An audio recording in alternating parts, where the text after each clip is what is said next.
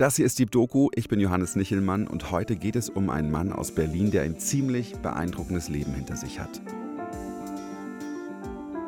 Charlie hat unzählige Abenteuer erlebt. Als Schauspieler zum Beispiel stand er in den 60ern mit großen Stars vor der Kamera.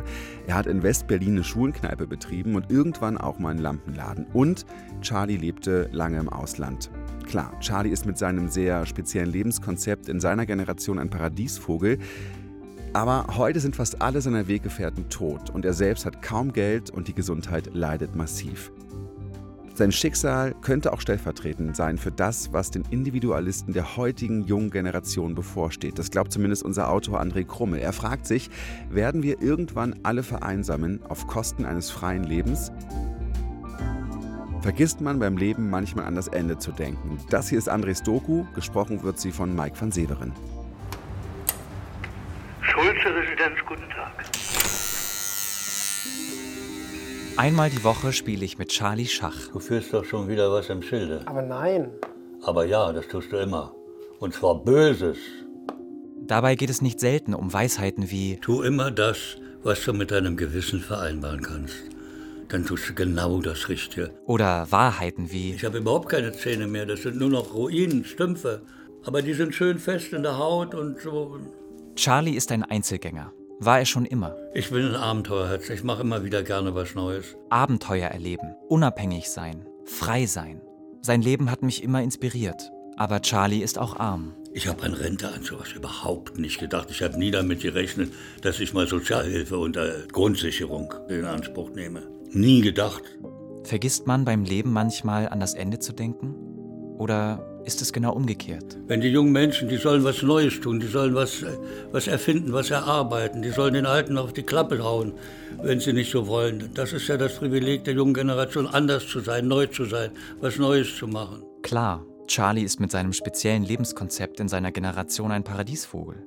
Aber sein Schicksal könnte auch stellvertretend sein für das, was uns Individualisten der heutigen Generation bevorsteht. Weil in dem Alter mit 30 oder 40 oder 20 denkt ja kein Mensch an Sterben. Da glaubst du ja nicht, dass das Leben beendet. Ja, ach Gott, aber irgendwo war 60, 70. Ja, du lieber Gott, das ist in 40, 50 Jahren. Was interessiert mich das?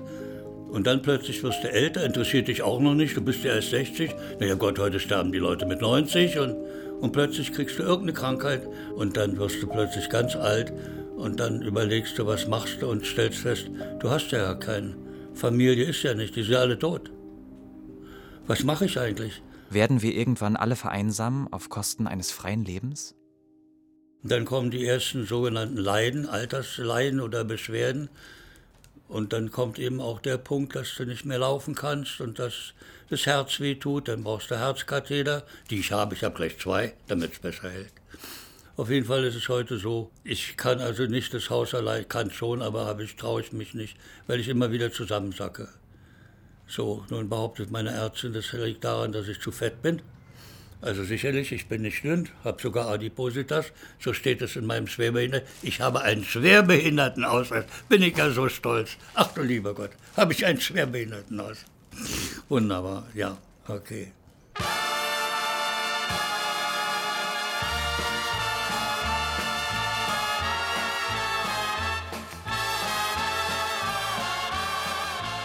Also, wenn du einen Schauspieler näher kennenlernen willst, tu es nicht. Nimm deine Beine und lauf davon. Naja, ist ein Scherz. Aber es ist tatsächlich so. Charlies Geschichte beginnt vor 86 Jahren. Kurz vor Ausbruch des Zweiten Weltkrieges wurde er in Halle an der Saale geboren. Nach der Scheidung seiner Eltern zog Charlie mit seiner Mutter nach Berlin. Nach dem Krieg übernahm diese die Geschäftsführung des Mercedes-Palastes. Im französischen Sektor auf dem Wedding. Aber es war ein ganz großes Kino, 2000 Plätze und war eines der wenigen Räumlichkeiten oder vielleicht das einzige Haus mit so vielen Plätzen, was noch betriebsfähig war nach dem Kriege. Und ich musste dann, wenn also Filmvorführungen waren, die wurden am Kudamm uraufgeführt und aber bei uns im Mercedes-Palast noch ein zweites Mal aufgeführt. Und da kamen dann auch die Stars, nehmen wir mal an Marika Röck. Und ich war so ein Junge, wie alt war ich da? Da so 10, 12. Und Tante Martha hatte mir so einen Matrosenanzug geschneidert. Und ich übergab dann vor dem Vorhang, die machten den Diener, die Hauptdarsteller, und ich brachte den Blumen. Mit 16 machte Charlie zunächst eine dreijährige Ausbildung zum Industriefotografen. Ne, ich wollte eigentlich Schauspieler werden, aber meine Mutter hat das Hat sie mir nicht verboten, aber sie hat gesagt, guck dir das an, die hungern alle. Und hat mir das so ein bisschen ausgeredet. Aber irgendwie Film und Bewegung und so, deshalb Fotograf. Und ich kriegte sofort eine Lehrstelle, weil wir hatten, ihre Mutter hatte genug Beziehungen. Aber ich habe das nie lange ausgehalten. Ich musste immer irgendwo hinreisen, nach Italien oder nach Frankreich und Spanien. Ich musste immer unterwegs sein. Ich lernte dann einen, einen Typen kennen, der mir sehr gefiel. Charlie spricht hier vom Regieassistenten von keinem geringeren als Fritz Lang. Fritz Lang schrieb damals mit Filmen wie Metropolis oder M Filmgeschichte. Ja, und der nahm mich mit und ich hatte immer mal so, ach Gott, Schauspieler könnte ich ja auch werden. Und der nahm mich mal mit aufs Gelände und so bin ich dann allmählich zum Film gekommen. Dazu kommt jetzt folgendes, ich wollte dann, also habe dann gebettelt mal, dass ich mal eine Rolle kriege irgendwie und traf also den, den Initiator Herrn Brauner. Und Herr Brauner war zwar mit meiner Mutter nicht befreundet, kannten sich aber gut, weil er ja auch seine Filme bei uns spielen wollte. Nicht? Dann meinte Braun, ja Gott, ja, wenn sich mal was ergibt. Und so hatte, war ich oft auf dem Gelände und wenn irgendwo eine kleine Rolle war, dann kam, ach, das macht Charlie. Mit dieser Tat vernichten wir eine ganze Partei. Aber wer soll es ausführen? Hier hören wir Charlie in seiner Rolle als Kavallerieleutnant Suchotin in dem Film Rasputin, der 1966 im Fernsehen ausgestrahlt wurde. Lass das los zwischen uns beiden entscheiden. Wer gewinnt, darf ihn in seiner Wohnung erschießen. Und dann hat mich eines Tages, damals wurden all die Edgar Wallace-Filme gedreht. In jedem Film hatte ich mehrere kleine, immer anders angezogen und geschminkt. Und da habe ich Elisabeth Flickenschild kennengelernt, schon seit vielen Jahren tot. Und spielte damals in den Edgar Wallace-Filmen, Kriminalfilmen, hatte sie immer wieder Rollen. Und irgendwann kam sie mal zu und sagte, Junge, du musst auf die Schauspielschule gehen. Charlie machte seine Ausbildung an der Fritz-Kirchhoff-Schule die inzwischen älteste staatlich anerkannte private Schauspielschule in Berlin. Und dann hatte ich genug von der Schule. Und dann habe ich sofort Kirchhoff in meine Abschlussprüfung. Nein, das geht nicht. Na, dann bin ich zu Herrn Körner, das war der Leiter der Deutschen Bühnengenossenschaft. Und ich hatte mit Stars da, also mir war die Schule, das war mir zu primitiv. Und der sagte, Herr Schulze, wenn Sie den Anforderungen ge äh, genügen, dann können Sie Ihre Abschlussprüfung machen. Habe ich gemacht. Ich habe genau zwei Minuten erzählt von der Bühne. Dann kam Herr Sönker und meinte, wir wünschen Ihnen alles Gute für Ihre weitere Bühnenlaufbahn. Und damit hatte ich bestanden in der Kunstgattung Schauspiel. Das Zeugnis habe ich noch, wenn du das sehen willst. Dann habe ich mein Säckchen genommen, bin zu drei Theatern gefahren und am dritten Theater hatte ich ein Engagement. Dann bin ich wieder nach Berlin gegangen, weil ich genug hatte von diesen Provinztheatern und dachte, ich mache hier große Karriere. Machte ich aber gar nicht. Ich habe überall vorgesprochen, aber es hat nicht geklappt. Es, es klappte nichts. Ja, und dann habe ich mir eines Tages gesagt, so, jetzt hänge ich die Schauspielerei an den Nagel. Ich habe dann noch ein paar Stückverträge gehabt, sogar einmal in Berlin für einen Künstlerdienst. Weißt du, was Künstlerdienst ist? Das ist die Arbeitsvermittlung für arbeitslose Schauspieler. Also was sich da sammelt, das kannst du dir ungefähr vorstellen. Nicht? Charlie gab die Schauspielerei wieder auf und schlug eine völlig neue Richtung ein. Aber zunächst lernte er Axel kennen. Ja, ich war in einer schwulen Bar mit einem Freund und da saß ein sehr hübscher blonder Junge und da habe ich gedacht, ja, das wird er. Und dann habe ich ihn an, er mich in Ruhe lassen. Also er war völlig abweisend. Ich habe das dann zweimal oder dreimal versucht, also ihn zum Tanzen aufgefordert und dann konnte er nicht mehr Nein sagen. Und kam zum Tanzen, habe ich gesagt, willst du mit zu mir nach Hause kommen? Dann meinte er ja. Und da blieb er dann. Er hatte aber seine eigenen vier Wände. Und wir blieben dann also eine ganze Reihe von Jahren zusammen, sogar zusammen gewohnt und haben also ein Jahr Italienreise gemacht, haben auf Stromboli einer sehr schönen Vulkaninsel im Tyrrhenischen Meer auch ein halbes Jahr gelebt und haben dann in Berlin zusammengelebt und dann haben dann sogar ein schwules Café aufgemacht. Das Nachtlokal Club David. Den beiden ging es allerdings nicht darum, den Traum von der eigenen Bar zu erfüllen. Wir haben ja die Bar nicht gemacht, um nun Bar, Barkeeper zu werden, sondern wir wollten Geld verdienen. Weil wir wollten wieder nach Italien oder irgendwo anders hin, die Geschichte oder nach Griechenland. Und ja, mit dem Geld verdienen, das war nicht so viel, wie wir dachten. Wir kamen so gerade über die Runden und dann hat man mich da überfallen, während Axel im Urlaub war und hat mich halb totgeschlagen.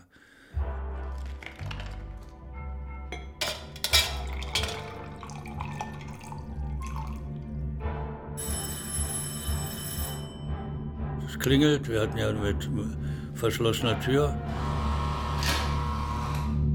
Dann stehen drei Leute, Tag, Tag, ach, freust dich noch ein paar Gäste. Ja, die kannte ich aber nicht, waren Fremde und na ja klar, kommt rein, da war er drin und dann saßen wir am Tresen, waren noch vier oder fünf andere Gäste, war schon gegen Morgen. Und dann zog einer die Knarre und sagte so, nun mal Geld her und Dings und, und dann fingen sie an, einen Gast zusammenzuprügeln und ich ging dazwischen und kriegte einen riesen Assenbecher ins Gesicht und Nase gebrochen und ein Auge kaputt. Und ich bin dann rausgerannt und da kriegten sie Angst, weil sie dachten, ich habe vielleicht noch ein zweites Telefon, was ich hatte. Und da sind sie, dann sind sie abgehauen, weil ich habe, wir haben einen Notausgang und ich bin aus dem Notausgang rausgelaufen. Und da haben sie Angst gehabt und Gott sei Dank, naja, und dann Polizei und denkst du mich ins Krankenhaus. Und, die haben sie bekommen, die haben sie gekriegt. Ich war beim Prozess, fünf Jahre, nach drei Jahren waren sie alle drei wieder raus. Und dann kriegte ich dauernd Anrufe, Drohanrufe. Wir machen dich fertig. Aber sie hatten meine Nummer von, von der Wohnung nicht. Die Anrufe kamen also immer in den Laden. Und dann hatte mir die Polizei ran, verlassen Sie mal das Land ein bisschen. Bisschen. Also ich sollte irgendwie eine Weile verschwinden. So wie ich das erzähle, klingt das alles ganz einfach und unbedeutend. Das war alles sehr schwer. Der Überfall im David, so aus, so aus dem Nichts heraus. Wir hatten ja nichts verbrochen, wir hatten denen ja nichts getan.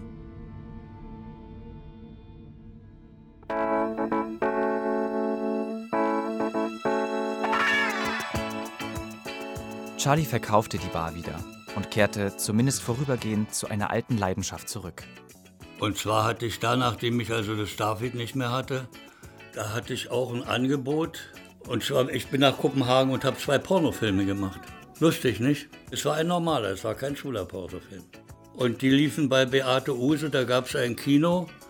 Das war am Kurfürstendamm, heute existiert das Haus nicht mehr. Und da lief ein Pornofilm mit mir.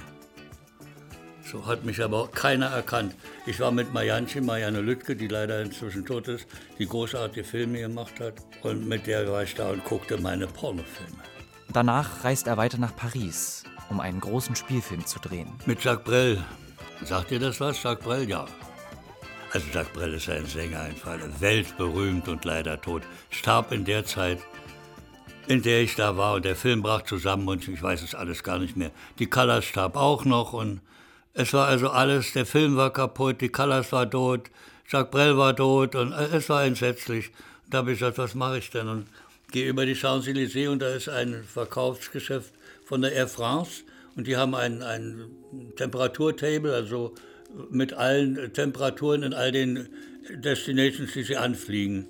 Und da war Lissabon, das war September, Lissabon so was 25 Grad. Und dann bin ich rein, habe mir ein Ticket nach Lissabon gelöst, bin in mein Hotel, habe meinen Koffer genommen und bin am gleichen Abend oder gleichen Nachmittag, nee, den nächsten Tag nach Lissabon geflogen. Und so bin ich nach Portugal gekommen. Das war zwei Jahre nach der Revolution. Das war eine tolle Stadt. Abends dunkel, weil ja kein Licht. Und dieser Aufbruch von der Diktatur in die Demokratie, das war atemberaubend. Und dann standen die ganzen Zehntausende vor dem Parlament und riefen Demokratie. Und da ging dann auf den Balkon und sagte, ihr wollt Demokratie haben? Wisst ihr, wie schwer das ist? Das könnt ihr euch gar nicht vorstellen. Aber wenn ihr unbedingt wollt, dann fangen wir mal an. So gesprochen, es war, ein paar Wochen später waren die ersten Wahlen. Und die Leute waren so wie soll ich sagen, so begeistert von dem Neuen, was jetzt kommt. Und das war alles ohne Gewalt. Da kommt dieses große, wunderbare Bild, wo die Soldaten die roten Nelken im Gewehrlauf haben. Deshalb die Nelkenrevolution. Das war eine tolle Zeit. Schön, dass ich da gerade war. Das war sehr schön. Inspiriert von der Aufbruchsstimmung in Portugal entschied Charlie, dort zu bleiben. Er verliebte sich neu er öffnete einen neuen Pub und ließ sich in der Algarve im Süden von Portugal nieder. Wir haben erstmal den Pub gebaut, das haben wir selber gebaut alles, ein halbes Jahr. Inzwischen war meine Mutter gestorben, von der ich auch geerbt habe, also wir hatten Geld. Das lief auch ganz gut. Was, was soll ich im Bier verkaufen? Den Rest meines Lebens Bier verkaufen oder Saft? Das war nicht mein Bier. Habe ich mich auszahlen lassen und lernte Anita kennen. tolles Weib, also sieht aus wie Grace Kelly, sah aus, inzwischen ist sie tot. Eine ungeheure patente Frau, die machte folgendes, die kaufte Ruinen auf, baute die aus und verkaufte sie mit großem Gewinn wieder. Und hatte selber in Cascais sich ein altes Kloster gekauft und hatte die Kirche zum Living Room umgestaltet, mit der alten Holzdecke und ach, und so kam sie da allmählich in das Geschäft und da lernte ich sie kennen und dann beschlossen wir doch zusammen vielleicht. Ich hatte ein bisschen Geld, sie hatte ein bisschen Geld, also haben wir uns nach Ruinen umgeguckt, haben gekauft, haben ein bisschen ausgebaut oder manchmal auch gleich gegen teures Geld wieder verkauft. Nach all den Jahren des Umherreisens war Charlie nun endlich angekommen. Das Aufkaufen von Ruinen, Erneuern und Wiederverkaufen war wie ein Ersatz für die immer wieder neuen Projekte aus den vorangegangenen Jahren. Und er verliebte sich erneut in Eduardo, der bald auch mit ihm in den Häusern wohnte, die Charlie nun aufbaute. Ich wollte Eduardo im ersten Haus von seinem Zimmer, vom Bett, da war ein Loch in der Wasser, war schon alles fertig. Das sollte die Rutsche direkt ins Swimmingpool werden. Und die Rutsche war fast fertig, aber der Pool war noch nicht fertig. Eduardo war damals wohl am nächsten an Charlie dran. Die beiden verband eine ungewöhnliche Beziehung. Mich interessiert, was heute noch davon übrig ist. Ich habe mit Eduardo darüber gesprochen. Heute ist er 63 Jahre alt. Damals war er gerade mal 18, als er Charlie kennenlernte und eine besonders schwierige Phase durchmachte. I had problems with my parents because of my uh, homosexuality. Eduardos Eltern haben seine Homosexualität damals nicht leicht verkraftet. Es gab große Probleme. Uh, Charlie wusste, dass uh, zumindest auf eine Art er mitverantwortlich dafür war. In one way. And um, for the foreigner as Charlie hätte damals einfach sagen können, dass er mit diesen Problemen nichts zu tun haben möchte. Aber das tat er nicht. Im Gegenteil. Er war sehr besorgt um Eduardo und dessen Situation zu Hause bei seinen Eltern. Uh,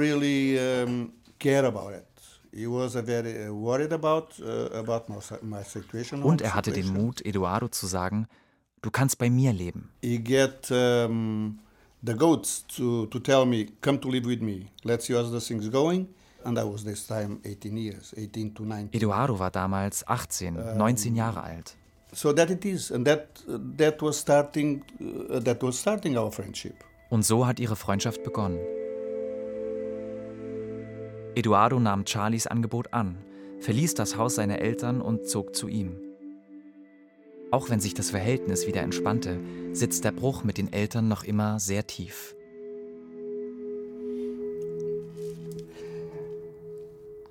Anytime I, I talk about that, I get emotional. Because it was very difficult for me this time.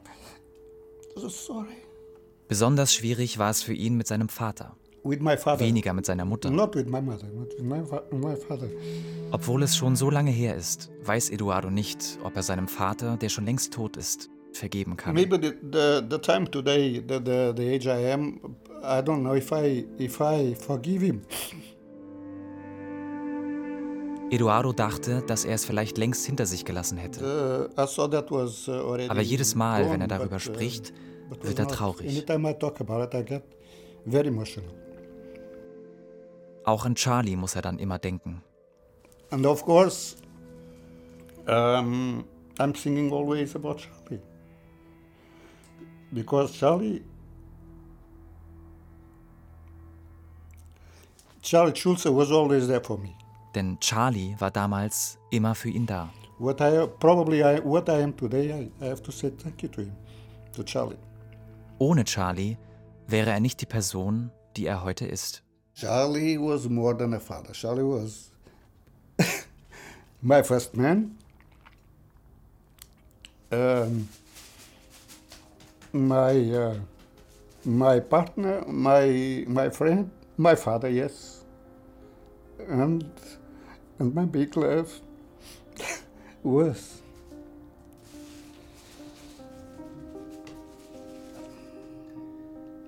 Die beiden zogen von einer Ruine in die nächste. Charlie baute sie in ein Traumhaus um und verkaufte wieder. Dann begann alles von vorn. Fast erscheint es wie eine Metapher für ein Motiv, das sich durch Charlies ganzes Leben zieht. Ein ständiger Neubeginn. Aber auch dieses Lebensmodell war nicht immer einfach. What I can say about it is uh, was uh, was a difficult Für Charlie war es immer schwer, wenn ein Haus fertig wurde. uh, Er hatte nicht nur irgendein Traumhaus gebaut. Er hatte sein Traumhaus gebaut.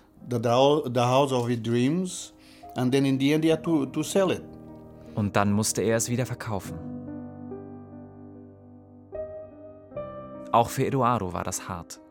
and that was uh, harder for him and was harder for me too because I'm in another way is I saw something growing up every day, you know. Er sah etwas gedeihen, täglich, immer wieder. Und dann war es verschwunden.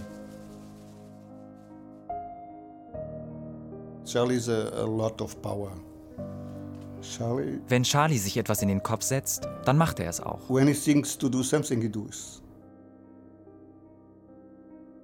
20 Jahre blieben die beiden zusammen. Irgendwann hatte Eduardo den Wunsch, zusammen mit Charlie eine Bar aufzumachen. Aber dieser hatte eine bessere Idee. Einen Lampenladen. A light shop because was nothing in, in Algarve this time. And I accepted and said that is probably to be a good idea. Gesagt, getan. Der Lampenladen eröffnete und lief course, anfangs eher nicht so gut. was a little bit bad. We decided we, we were starting to decide to close the shop, but but that doesn't. It worked fine. Doch schon bald lief es besser. Nur irgendwann hatten sich fast alle Einwohner in der kleinen Küstenstadt eine Lampe gekauft. Und das war keine Lampe für 2,50, das waren Lampen für 150. Tiffany-Lampen, wenn dir das was sagt. Der Umsatz brach ein und Charlies Zeit in Portugal sollte zu einem Ende kommen. Am Anfang lief das gut, aber dann lief es nicht mehr so gut. Und dann kamen wir, mussten wir die Angestellten entlassen und dann kamen wir gerade noch so über die Runden. Dann wollte ich mal nach Deutschland, also eigentlich nur besuchsweise und war fasziniert hier. Keine Mauer mehr und das war natürlich für mich Wahnsinn. Das war so atemberaubend und diese, diese Aufbruchsstimmung, die in Berlin herrschte, das war faszinierend. Das ist heute ja leider alles vorbei, aber damals war das so. Überraschend stellte sich ein ungewohntes Gefühl ein. Heimweh. und die Sprache, Herzchen. Ich bin ein Mensch, der braucht die Sprache. Ich habe also jahrelang, 28 Jahre lang, meine Muttersprache nicht sprechen können.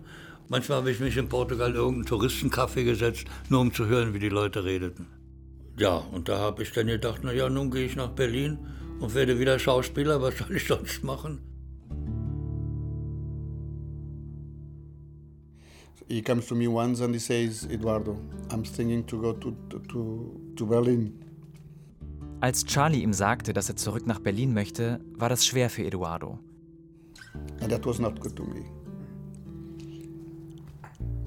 We grow up in, Ein Mensch hat seine Wurzeln. wherever you go, Und egal wohin er geht, irgendwann muss er wieder zurück. That was uh, was I thought about, you know.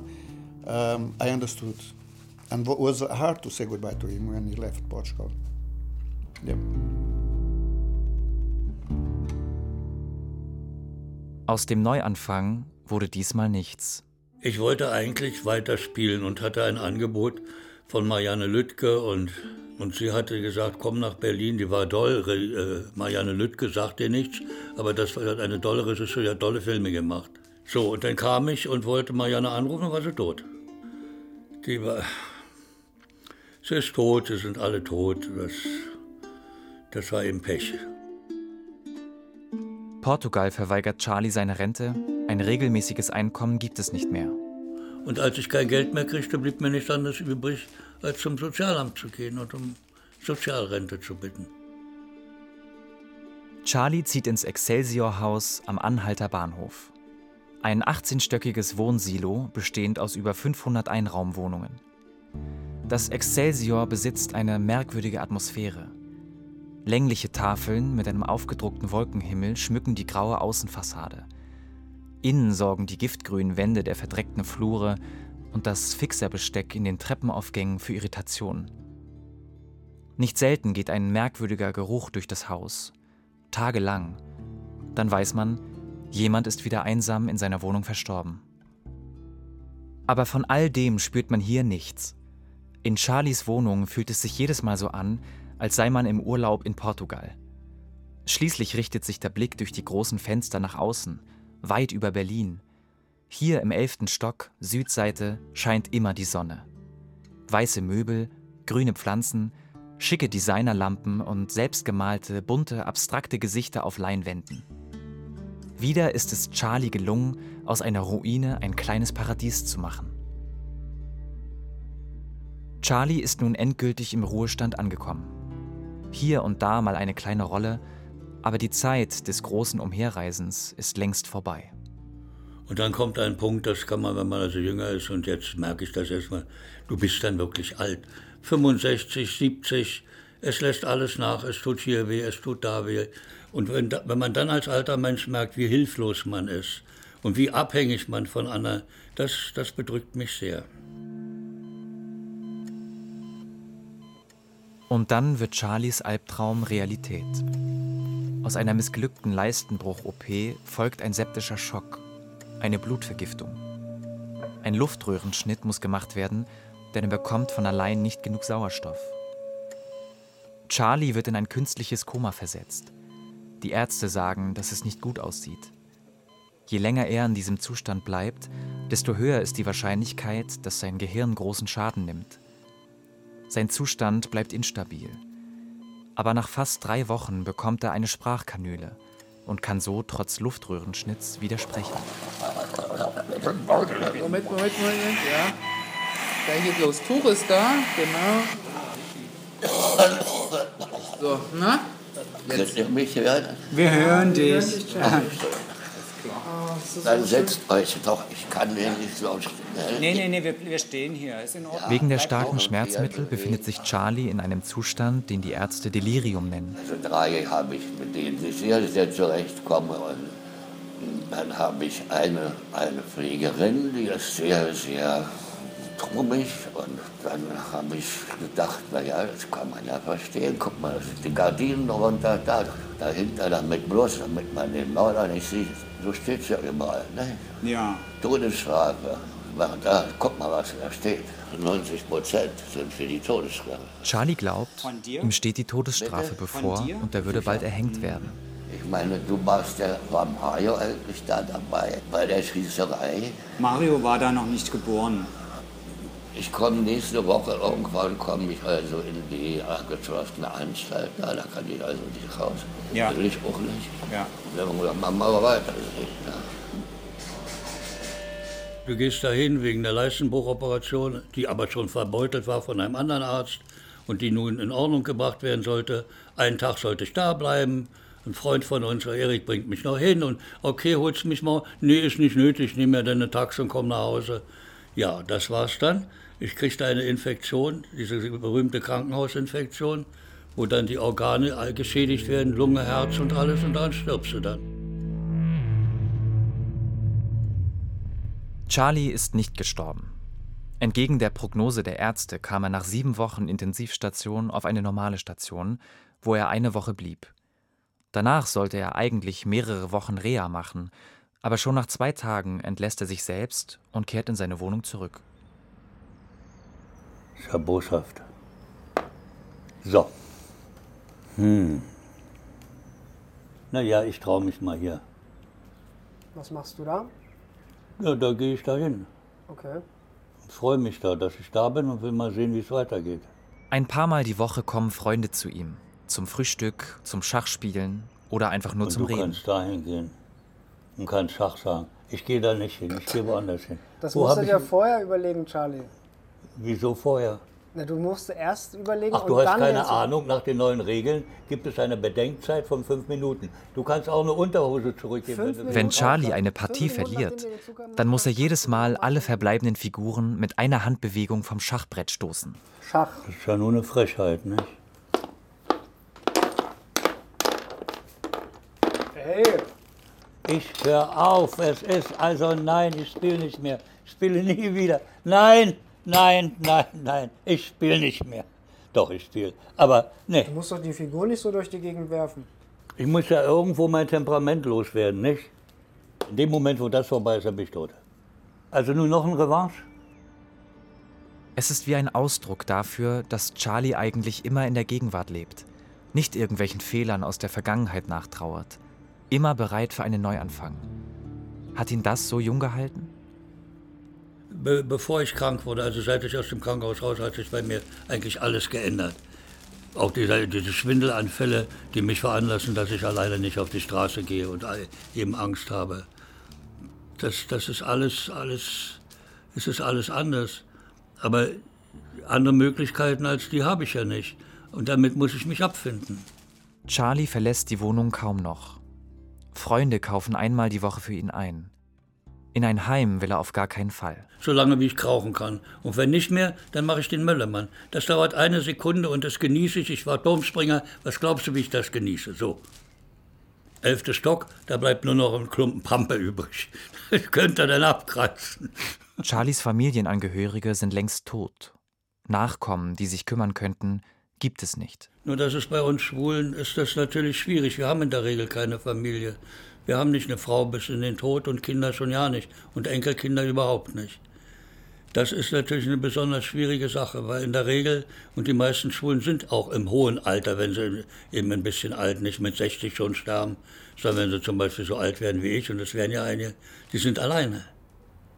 Wenn, wenn ich plötzlich den Verstand verliere, dann weiß ich, was wird, dann schickt mich das Sozialamt in ein Heim, das durfte dann Souterrain sein, also im Keller, in vier Bettzimmer, und da darf ich dann mein Leben aushauchen. So, das steht mir bevor, ja. Ein alter Bekannter kommt zu Besuch. Na, na ist ja irre. Punkt 3 Uhr. Bon dia oder boa tarde. Bem obrigado. E você, por favor, no, no andar 18. Nee, nicht 18, 11, 11, 11. Hast ja doch Kuchen mitgebracht. Tag, mein Spatz. Alles gut? Ja. Halt, halt. Eduardo ist vor zwei Jahren selbst nach Berlin gezogen. Das ist lieb. Wir haben gerade. Jetzt kannst du aufmachen. Und ich hatte da extra gesagt, aber wir freuen uns, weil uns wird ja wieder mein Privatkuchen benutzt. Da ist ja schon gar nichts mehr von da. Kein Moment. Alles gut? Na, sehe ich nicht blendend aus. Meine neue Frisur hast du überhaupt noch nicht gewürdigt. Ja, schön begrüßt. Wir müssen das ähm, äh, schneiden nochmal. Keine Grüße von Feiern? Ich gebe Küsse, tausend Küsse, nasse und trockene und kriege keinen von ihm. Inzwischen hat Eduardo einen neuen Lebensgefährten. Feiern. Nachdem beide immer mal wieder Urlaub in Berlin machten, hat sich Feiern in die Stadt verliebt und beschlossen, Ja, also hierher schön. ziehen zu Wie wollen. kommt denn das? Seit wann bist du denn so dick? Ach, deutsche Essen, Charlie, das ist gut. Na, du bist auch in einem Alter, wo man eventuell allmählich ein bisschen dicker wird. Ist das ein Kompliment, Charlie? Na, ich würde sagen, Feiern mäst- äh, mästet dich, ne? Ja, okay. Eduardo nahm das zunächst nicht ernst. Aber Feiern hat es sich schon in den Kopf gesetzt und wusste Eduardo zu überzeugen. Remember, you have your, your father there, Charlie. Du hast deinen Vater dort, sagte Feiern zu ihm. And of course, in one way was a little bit my dream. Auf eine Art war das Uh, Eduardos Traum. we, uh, Ein Haus mieten, in dem auch Charlie wohnen kann und ihn dort auch pflegen, wenn es notwendig wird. Die Beziehung zu Charlie hat eigentlich nie aufgehört. We never finished. We're keeping on. Sie sind eine Familie. We are family, right? Ich könnte natürlich dahin gehen und dann nämlich Schach sagen und dann bist du ganz schön am Ärmel gekratzt. Eduardo arbeitet heute in einem Hotel im Süden von Berlin als Restaurantleiter. Im gleichen Hotel arbeitet sein Freund bei der Zimmerreinigung. Den beiden fiel es schwer, eine Wohnung zu bekommen. Monatelang mussten sie zusammen mit ihren beiden Hunden in einem der Hotelzimmer wohnen. Bis zu einem Haus, in dem sie gemeinsam mit Charlie wohnen können, scheint es noch ein langer Weg. Aber eins ist klar. Einsam wird Charlie nie sein. Und nun, was machst du jetzt? Beste Schachmatt? Ja, so sieht das aus. So gewinne ich ein Spiel nach dem anderen. Du glaubst, ist jetzt das fünfte oder sechste? Ich kann mich gar nicht genau besinnen. Er verliert nicht immer und naja, manchmal muss ich noch gewinnen lassen und fängt an zu heulen. Nee, du weißt ja, wie es ist. Also nun noch ein Revanche? Eine Deep Doku von André Krummel, er hat auch die Regie geführt. Neues von Deep Doku gibt's immer mittwochs in der ARD Audiothek und überall, wo es Podcasts gibt. Zum Beispiel auch unsere Folge über ADHS bei Erwachsenen oder den Alltag in einem Frauengefängnis.